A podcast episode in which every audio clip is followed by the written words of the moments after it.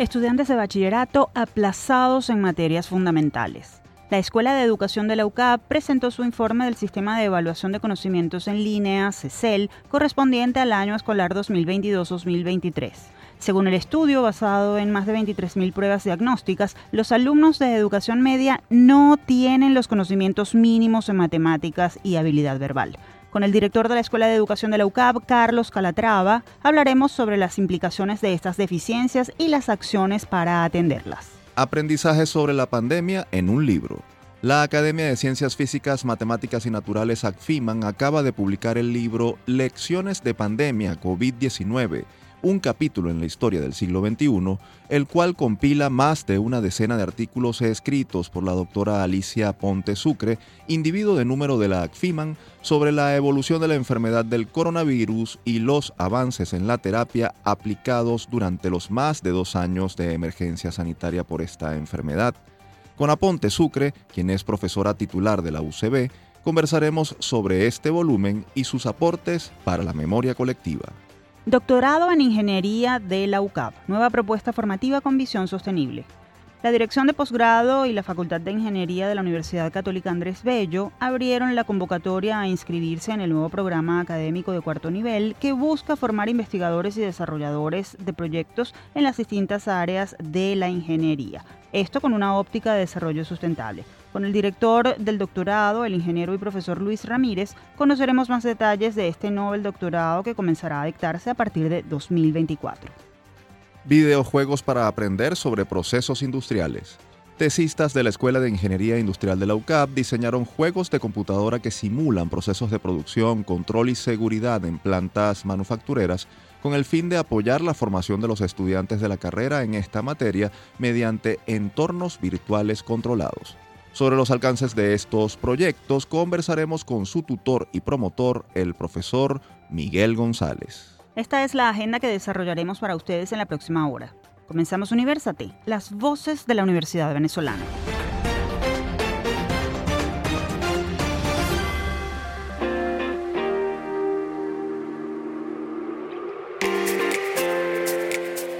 Les saludamos Efraín Castillo y Tamara Slusnis. Y les damos la bienvenida a Universate, espacio producido por la Dirección General de Comunicación, Mercadeo y Promoción de la Universidad Católica Andrés Bello, UCAP y Unión Radio Cultural. Este programa es posible gracias al equipo conformado por Isabela Iturriza, Inmaculada Sebastiano, Carlos Javier Virgües, Juan Juárez, Fernando Camacho, Giancarlos Caraballo y Víctor González.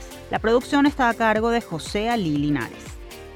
Amigos oyentes, una vez más estamos agradecidos por su sintonía y listos ya para llevarles entrevistas con representantes del sector universitario y académico, quienes compartirán información valiosa y actualizada sobre los estudios, iniciativas y propuestas que están desarrollando las instituciones de educación superior del país. Sobre una de esas iniciativas académicas vamos a hablarles a continuación. Se trata del nuevo doctorado en ingeniería que ofrecerá la UCAP a partir de 2024, el cual apunta a fortalecer la preparación de los profesionales en esta área. Actualidad Universitaria.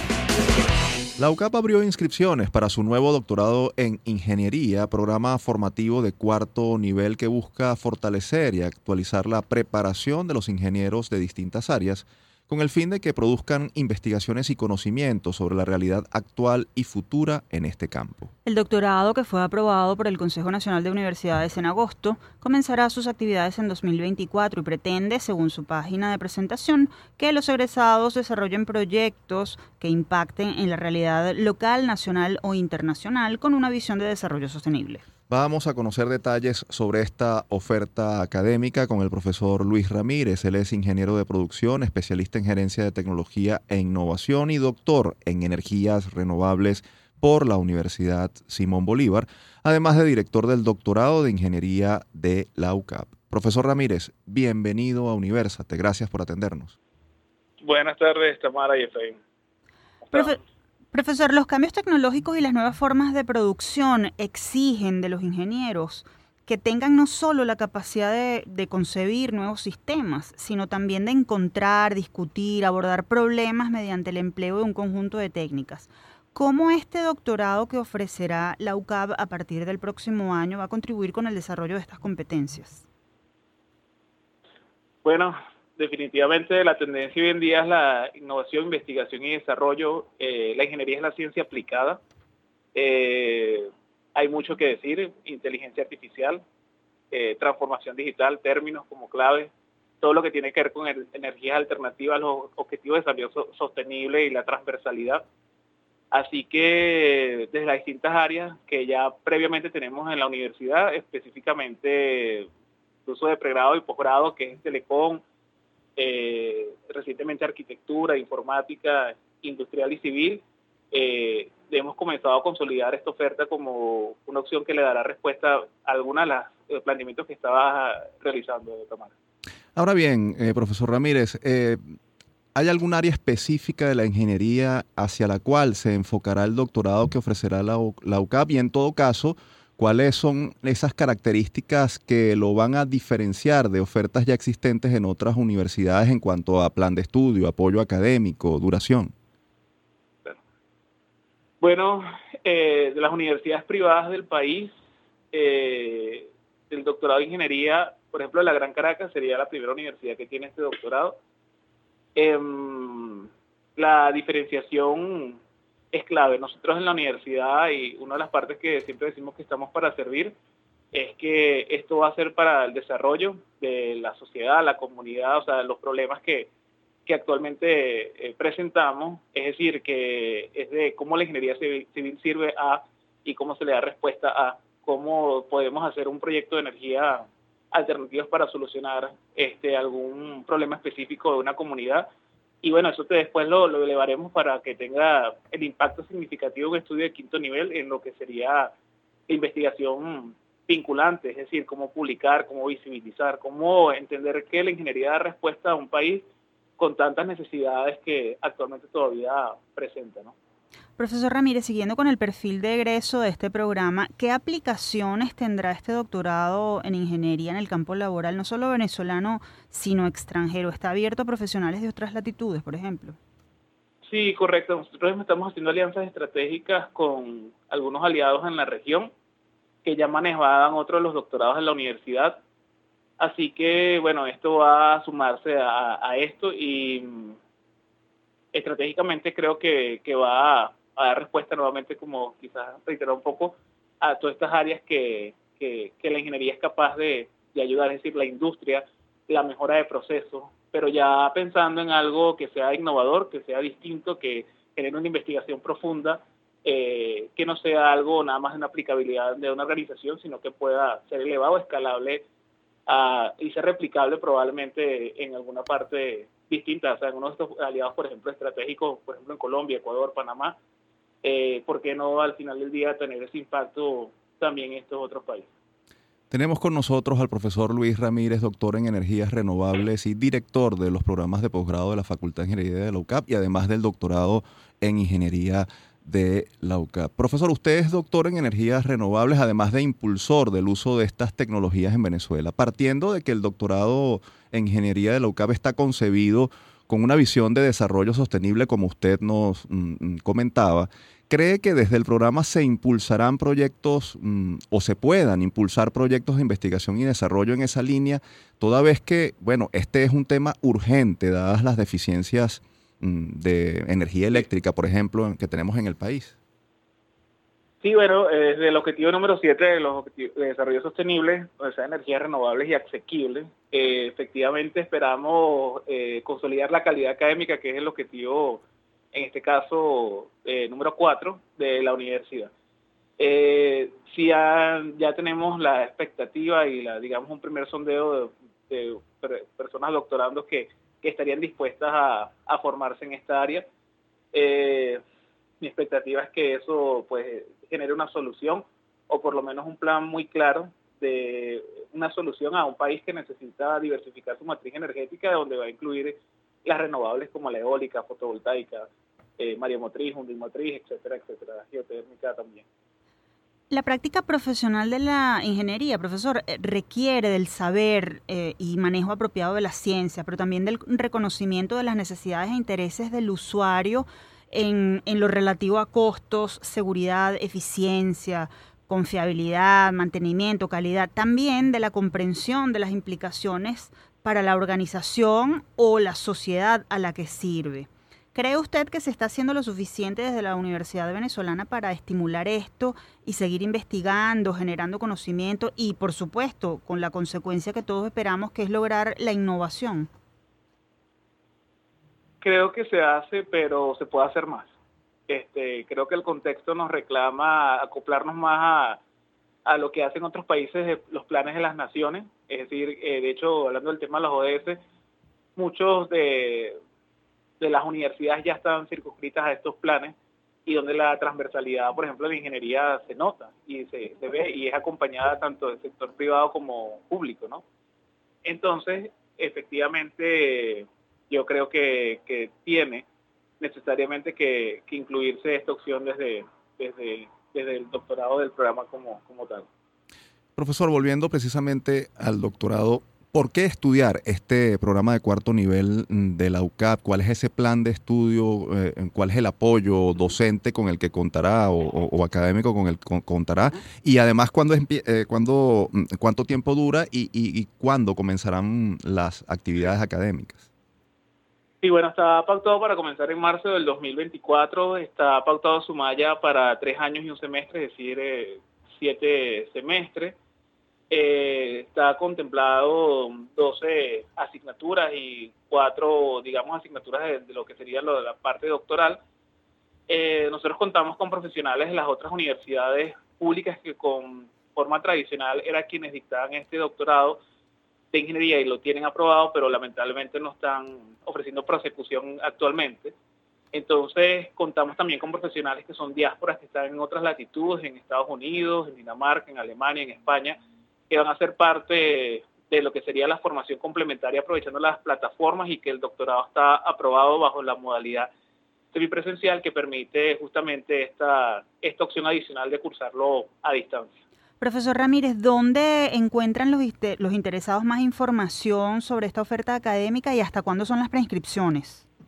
Las preinscripciones en la segunda tanda, por así llamarlo, va a ser hasta la tercera semana de, de febrero y a través del portal www.ucad.edu.be en la sección de posgrado pueden ver el perfil como tal de, del posgrado y adicional pues escribir al correo que sale allí que es luisran eh, está también el WhatsApp este donde estarán respondiendo las personas de comunicación y mercadeo y eh, con seguridad y si fuese necesario presencialmente acá en la sede de Montalbán de Caracas. Profesor Ramírez, agradecemos su participación en nuestro espacio y le deseamos mucho éxito con este eh, nuevo reto que tiene por delante la dirección de este doctorado en ingeniería. Sin duda son bienvenidas las propuestas que enriquezcan la preparación de nuestros profesionales. Gracias. muchas gracias, Tamara, muchas gracias, Efraín, y es una buena oportunidad. Agradecido. Ustedes escuchaban a Luis Ramírez, doctor en energías renovables y director del doctorado en ingeniería de la UCAP. Si desean más información sobre este nuevo programa formativo, pueden ingresar a postgrado.ucap.edu.be o seguir la cuenta arroba postgradoucap.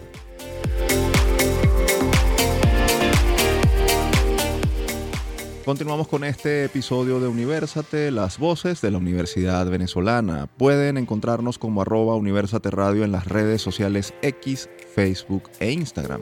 También pueden seguir esta transmisión en vivo en mundour.com, buscar la pestaña Radio en vivo y hacer clic en Unión Radio 90.3. Y ahora hablaremos sobre los aprendizajes que ha dejado la pandemia por COVID-19 a propósito de un libro sobre el tema que acaba de publicar la doctora Alicia Ponte Sucre, individuo de número de la Academia de Ciencias Físicas, Matemáticas y Naturales. Esto y más a continuación. El libro del mes. La Academia de Ciencias Físicas, Matemáticas y Naturales ACFIMAN publicó recientemente el libro Lecciones de la pandemia COVID-19, un capítulo en la historia del siglo XXI, el cual compila 15 artículos escritos por la doctora Alicia Ponte Sucre, individuo de número de esta academia y experta en biología y farmacología, sobre la evolución de la enfermedad y los retos que supuso para la ciencia, la medicina, la educación y la humanidad. Pero dejemos que sea su autora quien nos cuente todos los detalles de este texto. En línea ya está con nosotros Alicia Ponte Sucre, licenciada en Educación, Mención Biología y Química, magíster en Biología y doctora en Ciencias. Además, es docente investigadora de la Facultad de Medicina de la UCB y, como dijimos, individuo de número de la Academia de Ciencias Físicas, Matemáticas y Naturales. Un gusto recibirla en nuestro espacio, profesora. Bienvenida a Universate. Buenas tardes, un honor estar con ustedes y estar con mi UCAP querida. Gracias por atendernos, profesora. Esta puede ser una pregunta mm, cuya respuesta eh, puede ser extensa, sin embargo, para ponernos en contexto y entender con claridad el contenido de su libro, en líneas generales y de manera resumida, ¿cómo era el mundo antes de la COVID-19 y cómo quedó después de, la enfermedad? Sí, eh, yo defino la palabra incertidumbre, que siempre nos acompaña a lo largo de nuestra vida, como la palabra que se instaló y se instauró con la pandemia. Teníamos un mundo que nos era cómodo y que se hizo un poco incómodo y seguirá siendo incómodo con la pandemia porque siempre vamos a tener eh, esa especie como de alfilerito que va a estar allí con epidemias y pandemias zoonóticas que nos van a acompañar por este siglo XXI. Profesora, las vidas humanas fueron las principales pérdidas de la pandemia, de eso no queda la menor duda. Pero ¿qué otros daños dejó la COVID-19 y cómo ellos afectarán los años por venir? ¿Qué áreas resultaron más perjudicadas? Eh, desde mi punto de vista, eh, uno de los puntos más importantes que afectó esta pandemia es la, la capacidad de confiar. De hecho, sabemos que los fake news es algo que nos que nos invade constantemente, fake news como infodemia, que es como yo lo defino en un artículo que no está en esta compilación, y la salud em, mental y de empatía, yo creo que también ha sido muy afectada, a pesar de que sabemos que hay muchísimas instituciones, organizaciones y personas que se han abocado a rescatar eh, el colectivo eh, humano a nivel de, no solamente de Venezuela, sino a nivel mundial. Ahora bien, eh, partiendo de lo que menciona de la infodemia, nosotros como comunicadores queremos siempre hablar de, la, de, ese tema mm, que podemos definir como ese exceso de información que hubo sobre hechos reales y también falsos, esa combinación perversa de datos científicos con rumores que finalmente causó mucha incertidumbre, esa palabra que usted también ha mencionado. ¿Se pudo haber controlado mejor la forma de comunicar lo que estaba pasando durante la pandemia por COVID? ¿Por qué hubo tanto descontrol en ese sentido? Sí, eh, lamentablemente yo creo que las mismas organizaciones eh, oficiales fueron sin querer parte de toda esta situación, porque como teníamos tanta incertidumbre, no queríamos eh, dar una información que a la larga pudiera amedrentar demasiado al público y quizás entonces no fuimos claros en lo que desde el comienzo empezamos a decir. De hecho, desde enero hasta marzo pasó muchísimo tiempo hasta que se declarara que esto era una pandemia, cuando debía haberse declarado, yo pienso que máximo a finales de enero. Y por otra parte, eh, hubo mucha precaución en, por ejemplo, decir cuál era el valor tan maravilloso que tuvo el uso de las mascarillas para proteger a las personas. Y no fue sino creo que hasta abril o mayo, o casi hasta junio, donde se impuso realmente que las eh, mascarillas, por, digo por parte de instituciones como la OMS, era un elemento importantísimo para poder controlar esta pandemia. Profesora, si hablamos de pérdidas que dejó la pandemia, también debemos hablar sobre las ganancias. A su juicio, ¿qué aprendizajes dejó esta pandemia por COVID-19 y qué ventajas abrió para el desarrollo científico y tecnológico? Bueno, eh, puso en evidencia cómo la investigación básica que tarda muchísimos años en poderse consolidar y constatar, es a la larga la fuente de las posibles y potenciales y reales herramientas que nos ayudan a seguir adelante. Y me refiero, por ejemplo, a eh, un caso que es icónico en esta pandemia y es el desarrollo de las vacunas con base a una información y a una investigación científica que tenía por lo menos 20 años eh, en el tapete, como es el estudio del ARN mensajero, como un elemento que nos podía ayudar a desarrollar vacunas. De hecho, el Premio Nobel 2023 en el área de fisiología y medicina se entrega no a las vacunas, sino a la información básica, al conocimiento básico que dio origen a las vacunas eventualmente. Definitivamente la ciencia sale a relucir como esa gran herramienta. Ahora bien, mm, profesora, estamos hablando para quienes nos siguen en este momento con Alicia Ponte Sucre, ella es individuo de número de la Academia de Ciencias Físicas, Matemáticas y Naturales y autora de nuestro libro del mes, Lecciones de Pandemia COVID-19, un capítulo en la historia del siglo XXI. Profesora, este libro que la ACFIMAN acaba de publicar compila más de una decena de artículos que usted escribió en el transcurso de la pandemia, es decir, en caliente. Viéndolo en perspectiva, ¿cuál es el aporte que ofrece esa compilación para la memoria colectiva? ¿Qué le quedará a los lectores que se acerquen, sean o no de la comunidad científica? Claro, fíjese, em, en, en esa compilación que reúne 15 de los más de 30 artículos divulgativos que yo escribí durante la pandemia. Se habla sobre transmisión de la enfermedad, variabilidad y diversidad genética, supervivencia del más apto, pero principalmente del desarrollo farmacológico de eh, los medicamentos que hoy en día están utilizándose en contra de la pandemia y en contra de la COVID-19. Y nos habla entonces de cómo una herramienta, una ciencia que es la farmacología, que nos permite entender cómo funciona el organismo, cómo interactúa con el patógeno y el patógeno y el organismo, y cómo entonces atacar al patógeno sin afectar al humano en este caso, se desarrollan en tiempo real. Nunca antes había habido un desarrollo tan rápido de las herramientas de farmacología como lo hemos visto en este momento.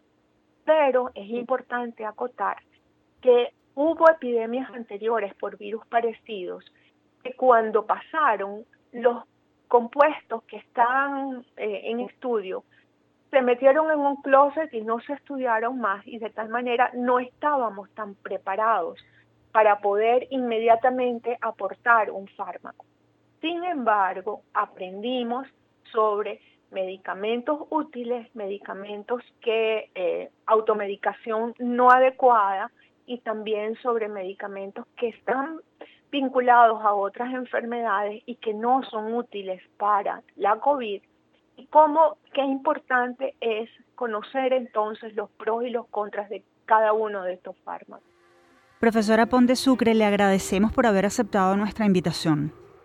Muchísimas gracias a ustedes y bueno, quedo a la orden, repito, a mi querida UCAP, mi alma mater, porque yo soy licenciado de la UCAP. Es así. Y la quiero muchísimo y sigo muy vinculada con ella. Así que aquí estoy para ustedes. Gracias. Gracias a usted. Conversábamos con Alicia Ponte Sucre, doctora en ciencias, docente e investigadora de la Facultad de Medicina de la UCB, educadora de la UCAP e individuo de número de la Academia de Ciencias Físicas, Matemáticas y Naturales. Para quienes nos han escuchado, el libro Lecciones de Pandemia COVID-19, un capítulo en la historia del siglo XXI, escrito por la profesora Ponte Sucre, se puede descargar gratuitamente a través del portal acfiman.org. Y con esto nos vamos a la pausa. Al regreso continuaremos con más de Universate, las voces de la Universidad Venezolana.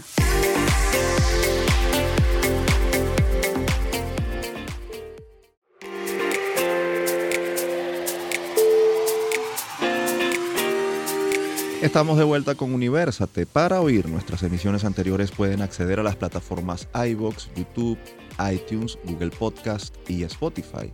Allí nos ubican como Producción Universate. Y en este segmento daremos algunos detalles de los alarmantes resultados del más reciente estudio de la Escuela de Educación de la UCAP sobre el nivel de aprendizaje real de los alumnos de bachillerato en áreas fundamentales del conocimiento. Quédense a escuchar. El que busca, encuentra. Los alumnos de bachillerato de Venezuela no tienen las competencias mínimas en habilidad verbal y matemáticas, así como en otras materias fundamentales del currículo escolar. Así lo revela el más reciente informe del Sistema de Evaluación de Conocimientos en Línea CECEL, elaborado por la Escuela de Educación de la Universidad Católica Andrés Bello UCAP. El estudio, realizado con base en la aplicación de más de 23.000 pruebas diagnósticas a estudiantes entre sexto grado de primaria y quinto año de educación media de planteles públicos y privados, indica que, escuchen esto, la nota promedio de los alumnos en matemáticas es de 7.53 sobre 20 y de 9.11 sobre 20 en habilidad verbal. Es decir, están aplazados. Sobre las implicaciones de estos resultados, sin duda preocupantes para el presente y futuro del país y sobre algunas acciones para enfrentar estos números, vamos a conversar de inmediato con el profesor Carlos Calatrava. Él es licenciado en educación, especialista en responsabilidad social empresarial y doctor en ciencias políticas, además de director de la Escuela de Educación de la UCAP. Profesor, un gusto recibirlo en nuestro programa y un gusto escucharlo, aunque no sea con buenas noticias. Bienvenido.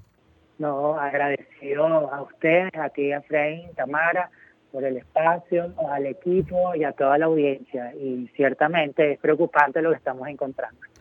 Profesor, ¿qué significa de entrada que los adolescentes venezolanos tengan calificaciones de 7 y 9 puntos en promedio en, en materias como matemáticas y habilidad verbal? ¿Qué supone para esos muchachos no contar con los conocimientos básicos en estas materias fundamentales del currículo? Eh, al no contar con la mínima nota aprobatoria de nuestra escala venezolana, que son 10 puntos, lo primero que nos estamos encontrando es que hay una suerte de imposibilidad de demostrar ser competentes en algo. Las competencias están integradas como por cinco cositas, conocimiento, comprensión de ese conocimiento, habilidades, que son las naturales, destrezas que son aprendidas, y las actitudes. Y mira que el primer fallo o el fallo que estamos encontrando es en el conocimiento. Si yo no conozco algo, soy eh, incapaz de apreciarlo, de quererlo, mucho menos de comprenderlo, de asimilarlo, de poder explicar algo con mis propias palabras al final, que viene a ser la expresión más concreta de la comprensión, y así con lo demás. Entonces, evidentemente, no podemos demostrar desempeño eh, en entornos reales y en entornos ciertos. Esto lamentablemente, eh, si esto lo comparamos con los resultados del año pasado, bajamos casi un punto absoluto en matemática. En matemática el resultado fue de 11,11, eh, el año 22, este año 23 es 7,53. Y en verbal, aunque subimos un poquito, este, subimos nada, un 0.6 en contra del año anterior, lo preocupante es que desde que estamos viviendo y haciendo público el CECEL, sobre todo haciendo público el CECEL, nos estamos encontrando que todos los años estamos reportando un punto menos. Estamos cayendo un punto. O sea, la primera vez fueron casi 10 puntos, la segunda vez fue 9,44, el año pasado fueron estos 0,8 y ahora este año eh, esto es. Todo lo que se está hablando es de la profundidad de la crisis educativa venezolana que, que, que, no, que ahora no es cuento, es una realidad y es una certeza, porque si no estamos logrando consolidación de conocimientos básicos no estamos logrando comprensión. Si no estamos logrando comprensión, la gente no activa los procesos mentales y si somos incapaces de pensar, somos incapaces de ser libres. Ahora bien, eh, profesor Calatrava, para la edición de, de este CECEL 2023, la UCAP aplicó más de 23.000 pruebas en instituciones públicas y privadas de, de seis entidades del país. ¿Hay brechas de aprendizaje entre los alumnos de, de ambos sectores o las carencias son generalizadas. Además, hay brecha entre lo que ocurre en colegios del de Caracas y, del interior, por ejemplo. Bueno, mira, eh, medimos más bien, lo, estructuramos, lo categorizamos por el tipo de régimen de administración de la escuela. Es decir, los privados están décimas por encima del promedio nacional y los públicos y subvencionados están décimas por debajo. No es una brecha de dos puntos por arriba y siete puntos por abajo, son décimas nada más. En algunos casos llegan casi que al punto. Eh, esto de lo que nos habla es que nuevamente estamos confirmando por tercera oportunidad que ese mito, que los procesos educativos que se llevan a cabo en instituciones educativas privadas este, son mejores que los que ocurren o dejan de ocurrir en las instituciones educativas administradas por el Estado.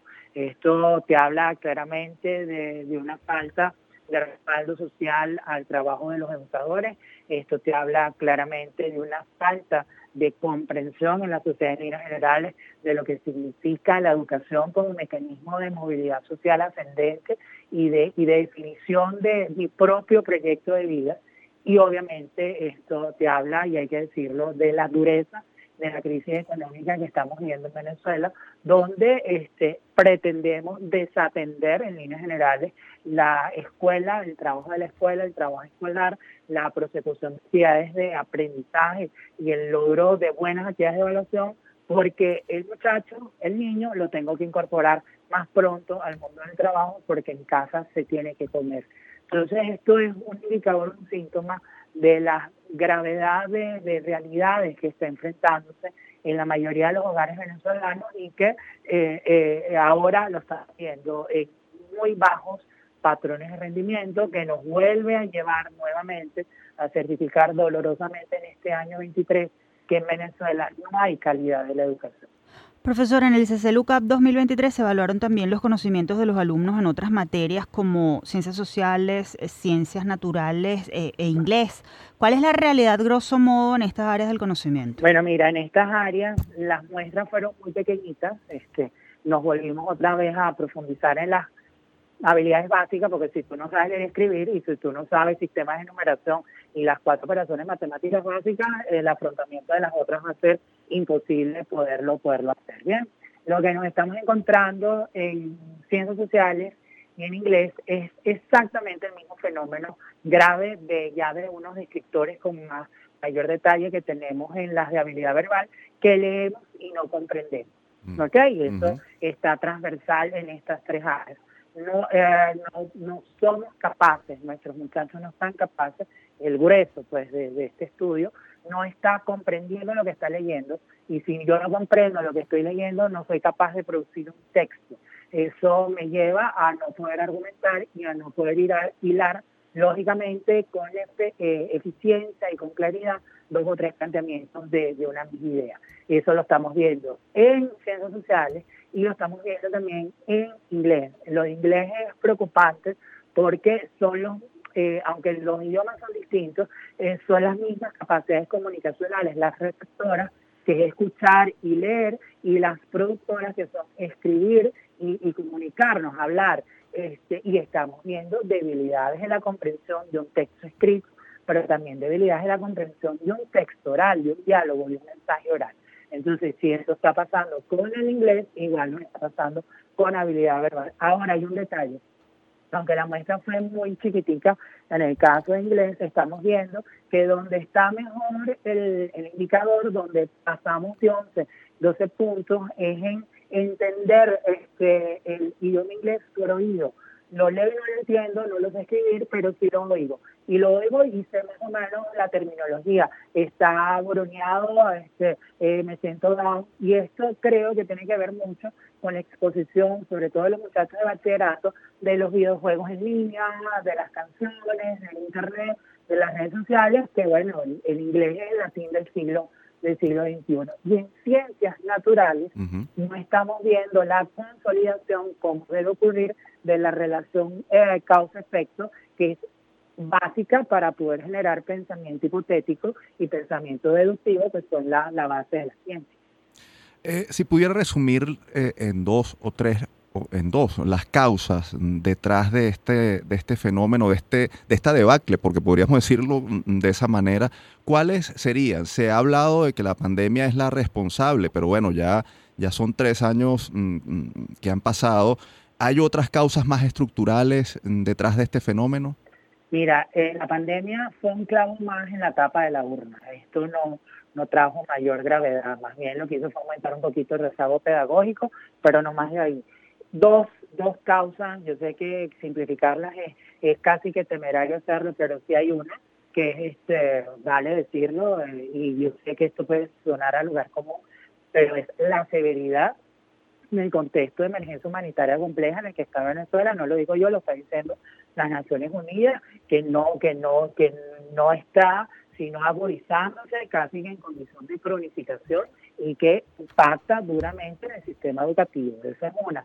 Y la segunda, y esta sí es muy dolorosa decirla, la falta de, de respaldo, de aprecio, de cariño, de sentimiento, no sé cómo plantearle una sola idea de la sociedad con respecto a la educación. Mm, decir lo malo sería que se le perdió el respeto y se le perdió la admiración a la educación en Venezuela y eso lo vemos en el maltrato del educador, eso lo vemos en el, en el maltrato a las escuelas, en el estado encuentran por lo menos la de más del 80% del país y evidentemente en el poco sentido de utilidad y ocupación y preocupación de la sociedad en líneas generales, empezando por la familia y por los padres, con respecto al proceso educativo de, de sus hijos, que son el futuro del país. Y por eso no es en balde decir que nos estamos jugando todavía los próximos 100 años del país, porque este proceso educativo sin calidad, más los excluidos, más los desertores de, la escuela venezolana, más pronto que tarde, van a ser adultos, van a ser fuerza de trabajo, con este, en, eh, en estos términos de escolarización en los que se encuentran y evidentemente este, eternizando los círculos viciosos de pobreza, exclusión y desigualdad. Ante ese panorama, ¿qué acciones emprender a corto plazo para detener estas deficiencias formativas? ¿Cuál sería para usted la prioridad? ¿Qué llamado hace en ese sentido? Bueno, mira, este, el día 29 de noviembre eh, se dio a conocer el nacimiento de la Alianza por la Educación. La Alianza por la Educación está integrando a empresarios, a instituciones como, como los CAP, a mí me ha tocado participar en esto como director de la escuela, pero también está incluyendo a personalidades del mundo educativo.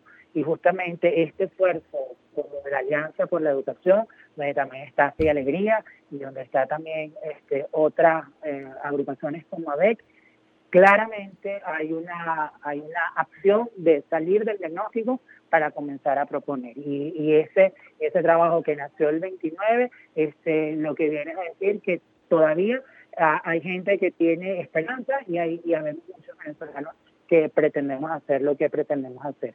Yo sé que esto puede sonar eh, todavía una cosa a muy largo plazo, pero es un, un primer paso que hay que dar que puede generar cosas mucho más, más bonitas, más importantes, más de Ahora, si tú me lo pones en un término más inmediato todavía que lo que puede ser el beneficio a corto plazo de iniciativas como la Alianza, claramente aquí lo que nos corresponde, y hablo como director de escuela, y creo que el resto de directores de escuela de educación podría decirte más o menos lo mismo, que es activar nuevamente la sociedad venezolana y buenísimas oportunidades como la de ustedes, los medios de comunicación, para que todo esto se escuche, que entendamos la magnitud de la tragedia educativa nacional y que salgamos del llanto, del lamento para comenzar a actuarnos.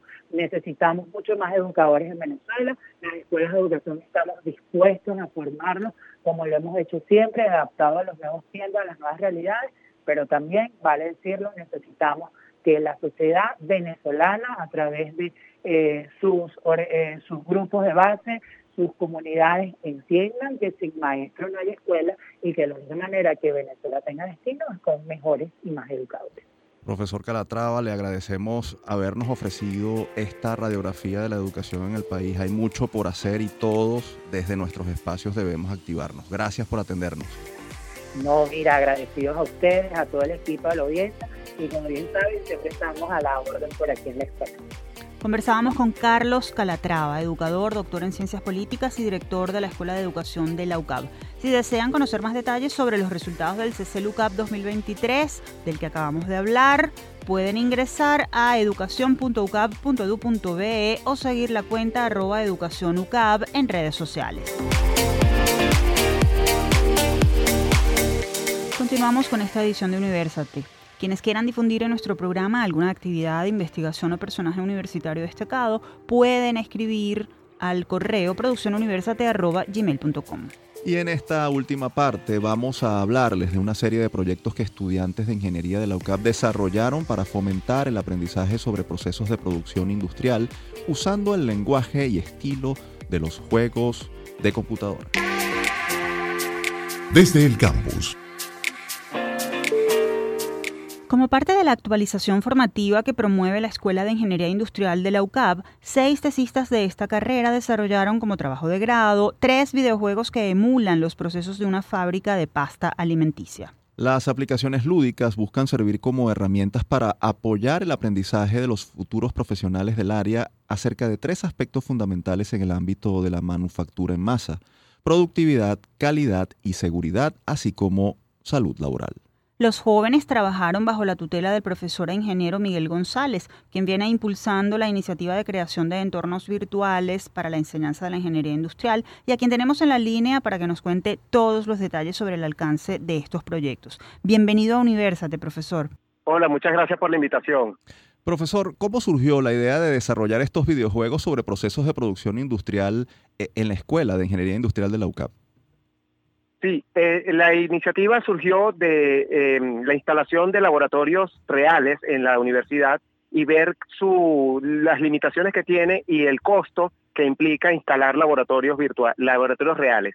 Allí empezamos a pensar en de qué manera compartir, eh, eh, desarrollar algunos recursos didácticos que permitan prácticas, pero a distancia más allá de la, de la, de la pandemia, el hecho de poder compartir con la sede de Guayana y otras universidades, por ejemplo, las, las universidades de la AUJAL, y así fue como empezó la iniciativa de, o, la inquietud de desarrollar recursos didácticos que permitan prácticas de forma virtual y a distancia. Profesor, sabemos que son tres los videojuegos que fueron desarrollados como trabajos de grado por los tesistas. Brevemente, ¿qué características tiene cada uno y cómo están concatenados entre sí? Sí, fue curioso que eh, fueron tres grupos de alumnos, ¿no? Eh, tres parejas que se encargaron de diferentes áreas de la ingeniería industrial en, dentro del mismo proceso, inspirados dentro del mismo proceso eh, productivo de fabricación de pasta de trigo. sin embargo, cada, cada equipo se caracterizó por elementos diferentes, básicamente porque em, cada tema los llevaba a, a enfocar áreas diferentes de la producción pero además cada equipo desarrolló cosas que los otros equipos no desarrollaron. Si mezcláramos las tres los tres simuladores, tendríamos un simulador fantástico con diferentes elementos interesantísimos. Eso, eso fue parte de los elementos diferenciadores. Eh, uno de calidad en donde el profesor puede, eh, el profesor que, que, implemente la práctica en este simulador puede desarrollar todos los aspectos de calidad con aleatoriedad, otro de higiene y seguridad con mantenimiento y otro de productividad en donde los estudiantes pueden observar cómo medir los, los diferentes aspectos o eh, temas de la productividad en cuanto a mm, energía, recursos laborales o recursos personales y materiales. ¿Cómo contribuyen estos videojuegos con la formación que se ofrece a los estudiantes de la carrera de ingeniería industrial en materia de procesos productivos? ¿Qué, beneficios tiene el uso de estas aplicaciones virtuales en, un área que, requiere mucho de, la práctica, ¿no? del ver, del hacer? Sí, los, eh, claro, estamos ahí hablando de simuladores y apuntándole a la gamificación, como dices, pues, eh, introduciendo el término videojuegos, es muy valioso que los estudiantes, sobre todo de las últimas generaciones, eh, acostumbrados a pantallas, acostumbrados a dispositivos, utilicen o, se les pueda ofrecer recursos didácticos atractivos para ellos dentro de entornos con, con elementos eh, gamificados y de videojuegos que ellos los, los motive a entender los aspectos de la ingeniería industrial que siguen siendo clásicos. Aquí no estamos innovando con respecto a los aspectos de la ingeniería industrial para pregrado de ingeniería. Estamos innovando en la forma como acercamos los conocimientos al estudiante.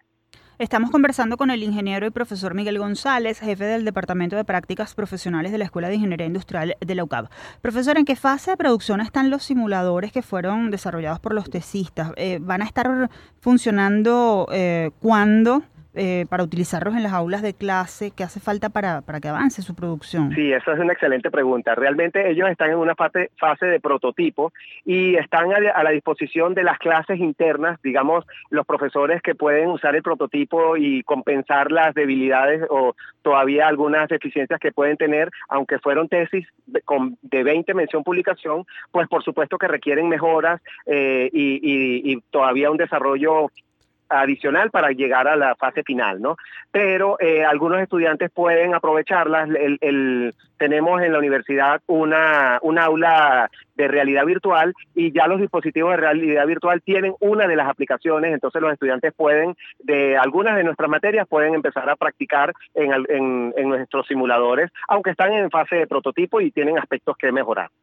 Eh, pensando en que estas aplicaciones pueden ser útiles para el sector industrial, ¿está previsto buscar apoyo de empresas privadas para desarrollar estos videojuegos y aplicarlos mm, educativamente en empresas del sector que quieran, por ejemplo, enseñar a su personal o aprovechar esas ventajas?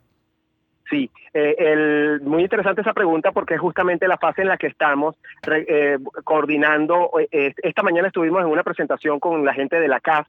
Estamos buscando apoyo de organizaciones no gubernamentales, pero también de empresas privadas para llevar a, término estos simuladores para ponerlos a la orden, incluso del mundo, ¿no? ponerlos en línea con estos simuladores. Pero también, como bien dices, estamos dispuestos, estamos trabajando para desarrollar simuladores en todo a cualquier iniciativa de capacitación que pueda tener una organización que pueda ver en la realidad virtual una alternativa de formación. Profesor, ¿está previsto desarrollar otros videojuegos similares? ¿Ustedes van a promover este tipo de tesis en los, estudiantes de los últimos semestres? ¿Cómo sabes eso? No, Tienes que tener un dato. no, no, no, no, no, Por eso preguntamos. Escúchame, eh, tenemos en este momento eh, cuatro grupos de estudiantes en proyectos de grado desarrollando precisamente simuladores diferentes. Estamos avanzando, otros estudiantes están preparándose en este momento y estamos justamente este, siguiendo los pasos, ya viendo cómo vencimos las brechas. Eh, al principio de hace dos, hace año y medio teníamos mucha incertidumbre, hoy ya tenemos mucha más fortaleza y más seguridad y entendemos también cómo la inteligencia artificial generativa nos puede apoyar. Entonces, bueno, este grupo de muchachos, que son ahora cuatro simuladores que se están desarrollando, este, tienen con otras cosas más, más con más ventajas, pues. Y, estaremos pendientes sobre, esa, sobre esos trabajos para, para difundirlos porque son excelentes noticias. Profesor González, agradecemos la información que nos brindó y a través de usted extendemos la felicitación a los jóvenes tesistas de la Escuela de Ingeniería Industrial de la UCAP por esta innovadora iniciativa. Muchas gracias por atendernos, ¿sí? A la orden, muchas gracias a ustedes. En línea teníamos a Miguel González, ingeniero industrial y jefe del Departamento de Prácticas Profesionales de la Escuela de Ingeniería Industrial de la UCAP. Recuerden seguir la cuenta arroba ingeniería UCAP-bajo en redes sociales. Momento de despedirnos, no sin antes compartir nuestra acostumbrada frase de la semana.